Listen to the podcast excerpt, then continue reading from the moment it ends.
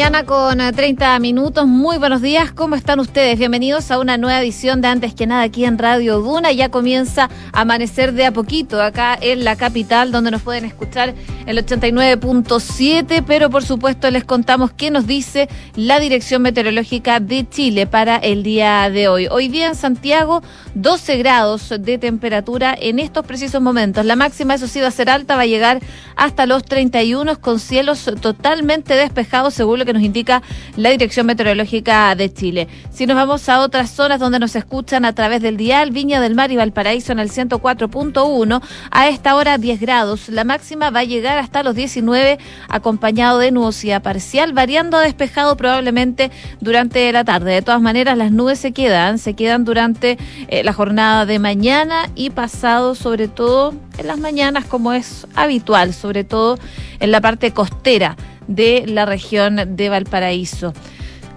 En otras zonas, eh, Concepción, cielos cubiertos, 13 grados. Máxima de 22 cielos despejados esperan durante la tarde, totalmente despejados para la tarde, y las máximas irían bajando, considerando la máxima de hoy día de 22 grados. Para mañana la máxima va a llegar hasta los 17 y el viernes hasta los 19. Y en Puerto Montt, a esta hora, 8 grados, máxima de 23 Cielos eh, con nubosidad parcial. Va a estar nublado durante la mañana, pero nubosidad parcial durante la tarde, según lo que nos indica la Dirección Meteorológica de Chile, y una temperatura bastante alta ¿ah? para Puerto Montt, 23 grados. Mañana incluso llegaría hasta los 25 y el viernes volvería a bajar porque va a estar principalmente cubierto con llovizna, según lo que nos indica la Dirección Meteorológica de Chile. Por supuesto, el pronóstico del tiempo para las zonas donde nos escuchan a través del dial. Ustedes nos pueden escuchar a través de Chile y el mundo en duna.cl. Partimos haciendo un resumen de las principales noticias aquí en Radio Duna.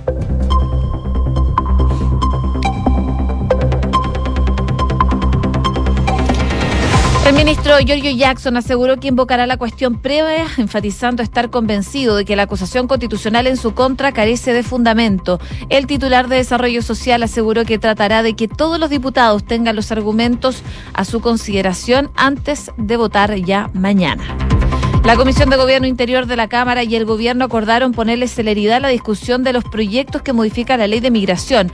En total son cinco los proyectos que modifican la normativa. Esta mañana el Comité de Ministros analizará el proyecto minero Dominga. Los seis titulares de la cartera van a tener que pronunciarse sobre este proyecto por 2.500 millones de dólares, del cual el propio presidente Gabriel Boric manifestó su postura negativa a Dominga cuando salió electo presidente. Un comisario de la PDI murió tras ser baleado por delincuentes frente a su casa en la cisterna. La ministra Carolina Toá visitó a los familiares de Daniel Valdés para entregarle sus condolencias y dijo esperar que se encuentren los culpables y paguen por esto. El fiscal nacional, por su parte, nombró a Héctor Barros como persecutor a cargo de esta causa.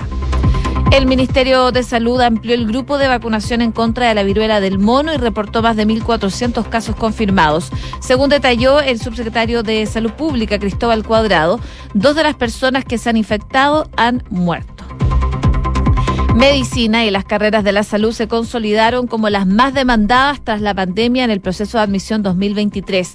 Las pedagogías, a su vez, reportaron una marcada alza también en las preferencias. En noticias del mundo, un helicóptero se estrelló cerca de un jardín de niños en Ucrania, donde hay al menos 16 muertos, entre ellos el ministro del Interior del país. El jefe de la administración militar de Kiev aseguró que en el momento de la tragedia habían varios empleados dentro de la guardería. El Tribunal Supremo de Brasil dio plazo de 10 días para presentar el informe sobre el asalto del 8 de enero. El magistrado Alexander de Moraes eh, pidió a la policía la presentación de pruebas que identifique a los agentes que pudieron incurrir en delitos durante la recolección de las mismas. 6 de la mañana con 35 minutos. Comenzamos la mañana informados en Antes que nada con Josefina Stavrakopoulos. Partimos revisando las principales informaciones. Entonces, en la agenda del día de hoy está en pauta la revisión del proyecto minero Dominga, que cumple 10 eh, años ya de tramitación. Un aniversario en que podría definirse también su futuro. Esta iniciativa, que ingresó entonces eh, al sistema de evaluación de impacto ambiental en 2013, va a vivir eh, hoy día una jornada que es clave. El Servicio de Evaluación Ambiental, de hecho, el lunes comunicó formalmente la convocatoria de la primera reunión del Comité de Ministros de 2023 para las 8 de la mañana de hoy, cuya tabla incluye la resolución sobre 26 reclamaciones relacionadas al proyecto ubicado en la comuna de Leyera, en la región de Coquimbo, de la empresa Andes Iron, vinculada al empresario Carlos Alberto Délano y que implica una inversión de cerca de 2.500 millones de dólares. La convocatoria fue informada por Valentina Durán, que es directora ejecutiva del Servicio de Evaluación Ambiental. Este comité va a ser presidido por la ministra de Medio Ambiente, Maisa Rojas, e integrado por el ministro de Economía, la ministra de Salud, el ministro de Agricultura, de Energía y Minería. También decidirán el futuro de la central hidroeléctrica de Pasada del Rincón, ubicada en la región de la Araucanía. Así entonces, el Comité de Ministros vuelve a pronunciarse sobre la misma iniciativa cinco años y cinco meses después de su primer pronunciamiento, pero con otros integrantes. Recordemos que eh, fue en agosto del 2017 cuando el Comité de Ministros de la segunda administración de Michelle Bachelet rechazó el proyecto con un importante costo político, no solo por la votación dividida en contra del proyecto, se anunciaron Salud, Agricultura y Medio Ambiente. Este último ministerio estaba a la cabeza de Marcelo Mena y a favor eh, votaron Minería y Energía sino por la abstención del entonces ministro de Economía, Luis Felipe Céspedes, quien protestó porque la citación a la sesión que resolvería el futuro del proyecto, fue citada un viernes para decidirla el lunes siguiente. Céspedes pidió 72 horas de extensión para una revisión más profunda y fundada en ese entonces, pero la respuesta de Mena no se dejó esperar. El exministro de Medio Ambiente comentó que no era posible posponer la votación porque de no fallar el mismo día, la empresa probablemente solicitaría inmediatamente el silencio administrativo, eso según lo que decía Mena en su momento. Ante eso, Céspedes contestó que debido a la negativa de su solicitud, se reiteraba, se, retiraba de esta, de este comité de ministros sin emitir su voto. A raíz de este episodio en particular, Luis Felipe Céspedes y el entonces ministro de Hacienda, Rodrigo Valdés, además de el subsecretario Alejandro Mico, los principales líderes del equipo económico de Bachelet, renunciaron a sus cargos. Y desde esa fecha el caso no ha vuelto al análisis de la instancia política hasta ahora. Durante todo el gobierno, de hecho, de Sebastián Piñera, el proyecto no fue analizado por el comité de ministros aduciendo que aún restaban pronunciamientos judiciales por resolver. La decisión de 2017 fue judicializada y en 2018 el primer tribunal ambiental de Antofagasta falló a favor de Dominga y ordenó retrotraer la revisión del proyecto tras eh, considerar que la decisión del Comité de Ministros y la Comisión de Evaluación Ambiental de Coquimbo que rechazaron el proyecto porque no se ajustaba a derecho. La judicialización terminó en mayo del año pasado cuando la Corte Suprema evitó pronunciarse sobre el fondo del caso y ordenó al Comité de Ministros pronunciarse sobre este proyecto de Andes Iron, lo que va a suceder entonces hoy día. Jornada clave para este proyecto minero domingo que vuelve al Comité de Ministros después de cinco años. Hoy día se podría definir el futuro de este proyecto, eh, el cual equivale a 2.500 millones de dólares. De todas maneras, hay un precedente. El propio presidente Gabriel Boric manifestó su posición respecto de este proyecto en particular el día que salió electo mandatario. No a Dominga, exclamó en su primer discurso. Así que vamos a ver qué pasa el día de hoy en este comité de ministros. 6 con 39. Estás en Antes que nada con Josefina Stavrakopoulos. Duna 89.7. Y mañana la Cámara de Diputados va a revisar y va a votar la acusación constitucional en contra del ministro de Desarrollo Social, Giorgio Jackson. Y él, a puertas de eso, comentó que se ha concentrado eh, en contactarse con los parlamentarios, tanto oficialistas como de oposición, para entregarle los argumentos que está planteando su defensa. Según lo que explicó, es que han estado entregando él los argumentos a los parlamentarios desde las distintas bancadas oficialistas.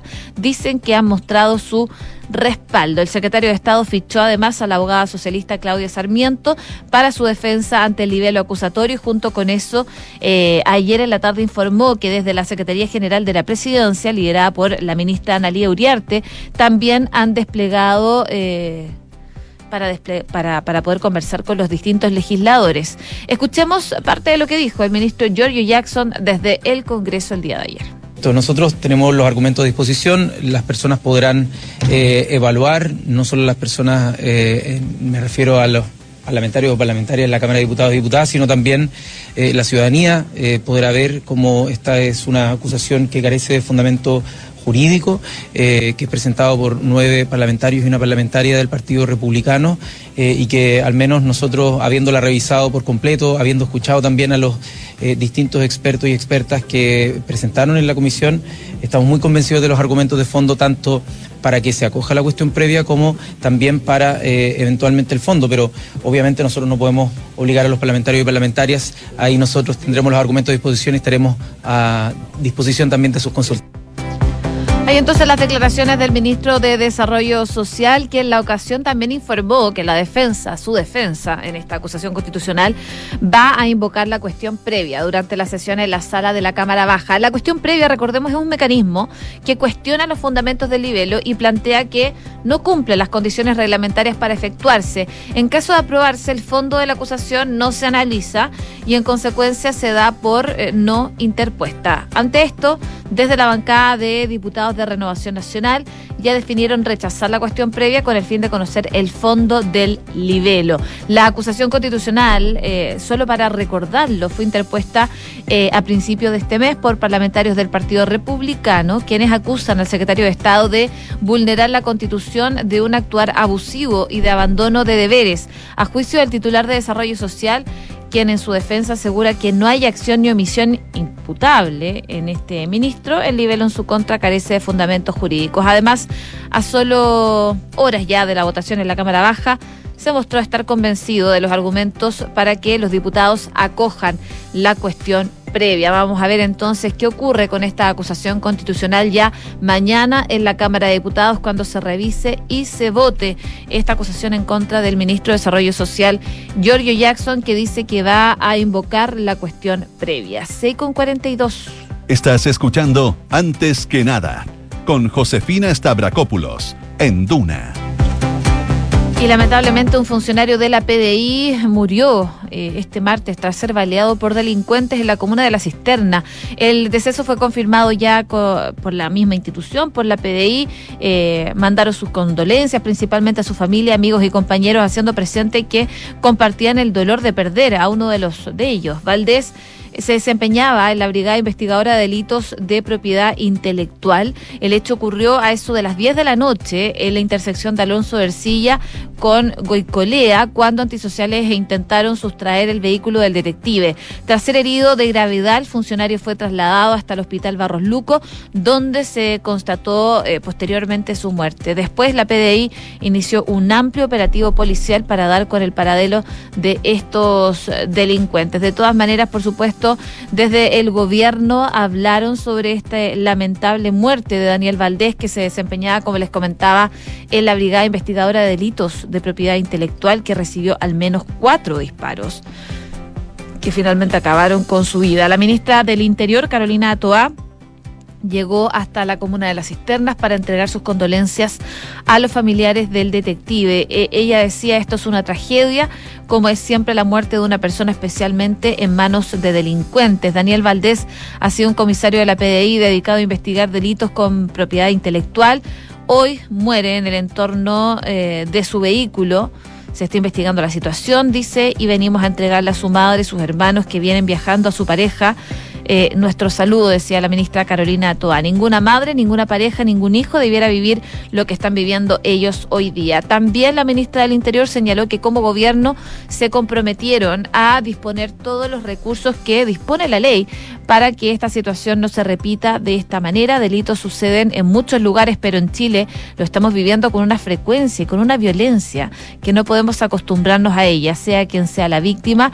Y este caso es un funcionario que ha entregado su vida para combatir el delito. Para investigar el asesinato, el fiscal nacional Ángel Valencia nombró a Héctor Barros, jefe de la Fiscalía Metropolitana Sur para poder encabezar el caso. Según lo que expresaba Toa, el director de la PDI ya tuvo contacto con el fiscal nacional, quien ha nombrado al fiscal Barros a cargo de esta investigación, el fiscal de alta complejidad con muchas competencias, mucho éxito investigativo y que ha estado desplegado para esclarecer este hecho. Esperan entonces desde el gobierno que se encuentren a los culpables y paguen por este delito horrible que se cometió durante la noche. 6 con 45. Escuchas antes que nada con Josefina Stavrakopoulos Duna. Y ayer martes, 187.225 personas conocieron los resultados de sus postulaciones algunas de las 45 universidades adscritas al sistema de acceso a la admisión universitaria. Y según cifras de la Subsecretaría de Educación Superior, para este proceso habían 151.522 vacantes, 3% más que en 2022, repartidas en más de 2.000 programas ofertados. Y en esa línea, los postulantes habilitados aumentaron 36,8%. Hay que hacer la apreciación de que este año los requisitos cambiaron y con ello se puede haber visto modificado el número de postulaciones válidas, que no es lo mismo que personas efectivamente matriculadas. Son en concreto datos sobre preferencias habilitadas. Bueno, en promedio, señalaron desde la subsecretaría, los participantes marcaron 8,1 preferencias para postular, en el entendido que para este año se amplió de 10 a 20 la cantidad de opciones. Y ahí las 10 carreras más postuladas fueron medicina, psicología, enfermería, derecho, obstetricia, eh, kinesiología, odontología, medicina veterinaria, ingeniería comercial y tecnología médica.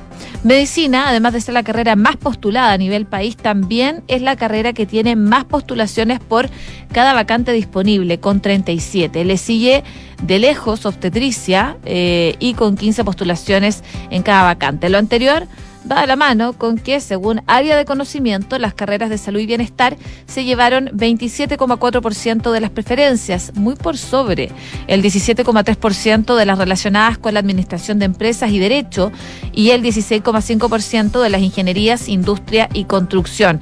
Estas cifras son refrendadas por lo que reportan en detalle las propias casas de estudio. Tal es el caso, por ejemplo, de la católica, donde en orden decreciente su carrera con más postulación fue medicina. Eh, la Universidad Finisterra sufrió, eh, perdón, subió 1.812 postulaciones a medicina también. Eh, la Universidad de los Andes también tuvo una de las principales carreras medicina. 472 en 2022 y 1.761 en 2023, sube considerablemente. Luego le siguen Derecho, Ingeniería Comercial, Psicología e Ingeniería.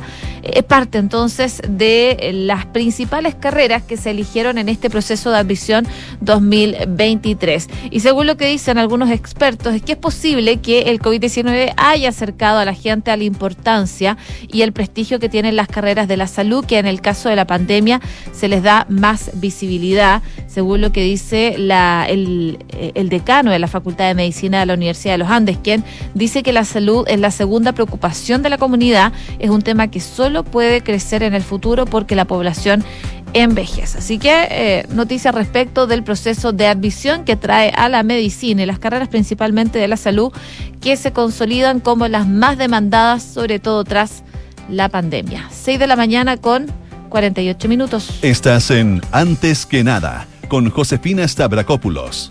Duna 89.7. Noticias lamentables vienen desde Ucrania porque 16 eh, personas, entre ellas dos niños y el ministro del Interior de Ucrania, murieron al estrellarse un helicóptero cerca de una guardería en las afueras de Kiev. En total, se sabe actualmente hay 16 muertos, declaró el jefe de la Policía Nacional. Entre los fallecidos hay varios altos cargos, entre ellos el ministro del Interior que tenía 42 años y es padre de dos hijos. Él fue ministro del Interior desde el año pasado, antepasado, 2021. Y lo que se conoce es que eh, finalmente esta mañana del 18 de enero un helicóptero del Servicio de Emergencia se estrelló en Brovary. Como consecuencia del accidente aéreo fallecieron dirigentes del Ministerio del Interior, el ministro, el viceprimer ministro y el secretario de Estado. Nueve de los fallecidos iban a bordo de este helicóptero, mientras que otras 22 personas resultaron heridas, entre ellas 10 niños. En el momento de la tragedia había niños y empleados de esta institución en la guardería y en este momento todo el mundo ha sido evacuado. Hay víctimas, según informan desde la administración militar en su cuenta de Telegram, eh, y las informaciones sobre las víctimas víctimas y las circunstancias de este accidente están siendo investigadas. En un video que está circulando de todas maneras por internet, eh, se oían gritos en el lugar de los hechos que fueron consumidos después por un incendio. En el lugar del accidente, en la localidad de Brovary, se encuentran unos 20 kilómetros al noreste de Kiev, según lo que se está informando en la prensa internacional. Y brevemente nos vamos a Brasil también, porque la Corte Suprema dio un plazo de 10 días para que la Policía Federal presente un informe parcial sobre la investigación en curso de los actos vandálicos perpetrados el pasado 8 de enero contra la sede de los tres poderes públicos. En un oficio enviado al nuevo director general de la policía, Andrei Paso, el magistrado instructor del caso eh, pidió la presentación de pruebas ya que se han recabado. En la misma misiva, el magistrado indicó que esas pruebas pueden identificar a los agentes que pudieron incurrir en delitos durante la recolección de las mismas, según lo que se destaca en la prensa de Brasil el día de hoy, a propósito entonces de este asalto a los tres poderes del Estado, tres poderes públicos que sufrió el 8 de enero el país eh, Brasil.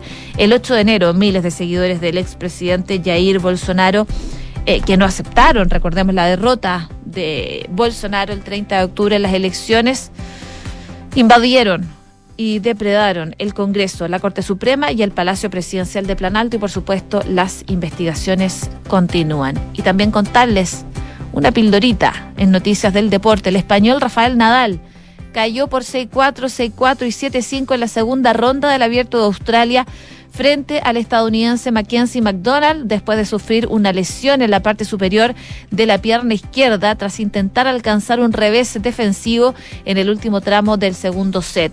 En el em, Manacor no podrá, por lo tanto, defender la épica corona que logró en 2022 cuando remontó frente al ruso Dani Medvedev dos sets de desventaja. 6 de la mañana con 52 minutos. Cifras, mercados, empresas. Las principales noticias económicas están en Antes que nada.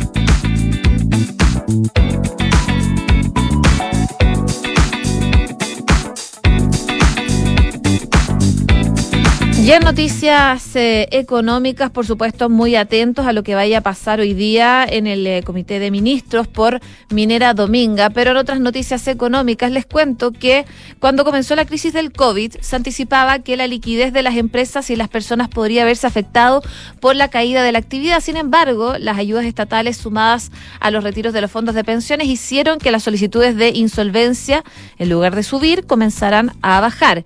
Y esa racha se ha mantenido desde mediados del 2020. Pero en diciembre se podría estar dando un cambio de tendencia mostrando los primeros impactos de menor liquidez y las cifras más negativas en la actividad económica. Si bien en 2022 el PIB terminará creciendo entre 2,5 y 2,8% desde septiembre, la economía comenzó a mostrar un menor ritmo de expansión durante los últimos meses del año pasado. La actividad medida en el indicador mensual de actividad económica eh, incidió eh, su senda de contradicciones en septiembre con una caída del 0,3%, acentuándose en octubre con una contracción de 1,2%. Y ya en noviembre se amplió la merma con menos 2,5%. Para este año hay un consenso entre los especialistas de que habrá una caída en la actividad. Las proyecciones van entre menos 0,5% prevista por Hacienda el rango entre eh, negativo 0,75 y menos 1,75 que prevé el Banco Central y en el informe de política monetaria y el uno, el menos 1,5% que tiene el mercado reflejado en la encuesta de expectativas económicas. Todo esto podría entonces repercutir en las cifras de quiebra de empresas y personas. Y es así como la menor liquidez de la economía está impactando en estas solicitudes de quiebras de personas que registra su primera alza mensual desde enero del 2021. 6,54. ¿Y sabías que puedes comprar de forma anticipada los servicios funerarios de María Ayuda? Entrégale a tu familia la tranquilidad que necesitan y estarás apoyando a cientos de niños de la Fundación María Ayuda. Convierte el dolor en un acto de amor. Cotiza y compra en www.funerariamariaayuda.cl. Y con el APB Consorcio encuentras la protección y el ahorro que buscas. Elige el que mejor se adapte a lo que necesitas. Ahorra desde hoy para aumentar tu pensión. Solicítalo en www.consorcio.cl. Cinco minutos faltan para las 7 de la mañana y ya está con nosotros Rodrigo Álvarez para adelantarnos qué se viene en Duna en Punto. ¿Qué tal, Josefina? ¿Cómo te va? Buenos días. Eh, varias cosas vamos a revisar, muy pendientes de un operativo que se lleva adelante a esta hora por Carabineros, por la Policía de Investigaciones, para dar con los responsables del asesinato de un eh, comisario de la PDI ocurrido anoche en la comuna de La Cisterna. No está muy claro también eh, cómo ocurrió este deceso, este mm, asesinato, por cuanto hay versiones que hablan de un campeonazo era fuera de la casa de este comisario de la PDI, otros hablan de un ajuste de cuentas. Bueno, vamos a estar muy pendientes de aquello. Llegó, de hecho, la propia ministra del Interior, Carolina Toa, eh, al lugar donde ocurrieron estos hechos, posteriormente al hospital donde murió este detective y hay un amplio operativo, insisto, de seguridad para dar con los responsables de este hecho. Pendientes también de lo que va a pasar un ratito más a las 8 de la mañana con el Comité de Ministros y el futuro del proyecto minero Dominga, después de cuánto? 10 años de tramitación que lleva ese proyecto. Hay un, recurso que se presentó para que no, para que se inhabilite la ministra del Medio Ambiente, así que vamos a estar muy pendientes de ese Consejo de Ministros. Eh, revisamos también números que tienen que ver con em, las matrículas a las universidades. Ayer se entregaron los resultados del proceso de postulación de la PAES y se acortan algunas brechas. También le vamos a contar de aquello y muy pendientes del ámbito internacional, lo que está pasando en Ucrania y lo que está pasando en el Perú. Eh, se están redoblando los eh, efectivos policiales en la capital Lima. Esto a propósito de la marcha que se ha anunciado con días anteriores, que se ha denominado la toma de Lima por parte de los manifestantes que están en contra del gobierno de Dina Boluarte y que están pidiendo que se adelanten las elecciones para los próximos meses. Parte, solo parte de lo que vamos a revisar en Duna en Punto. Hasta acá entonces, antes que nada, en unos minutos más comienza Duna en Punto acá en Radio Duna, el 89.7.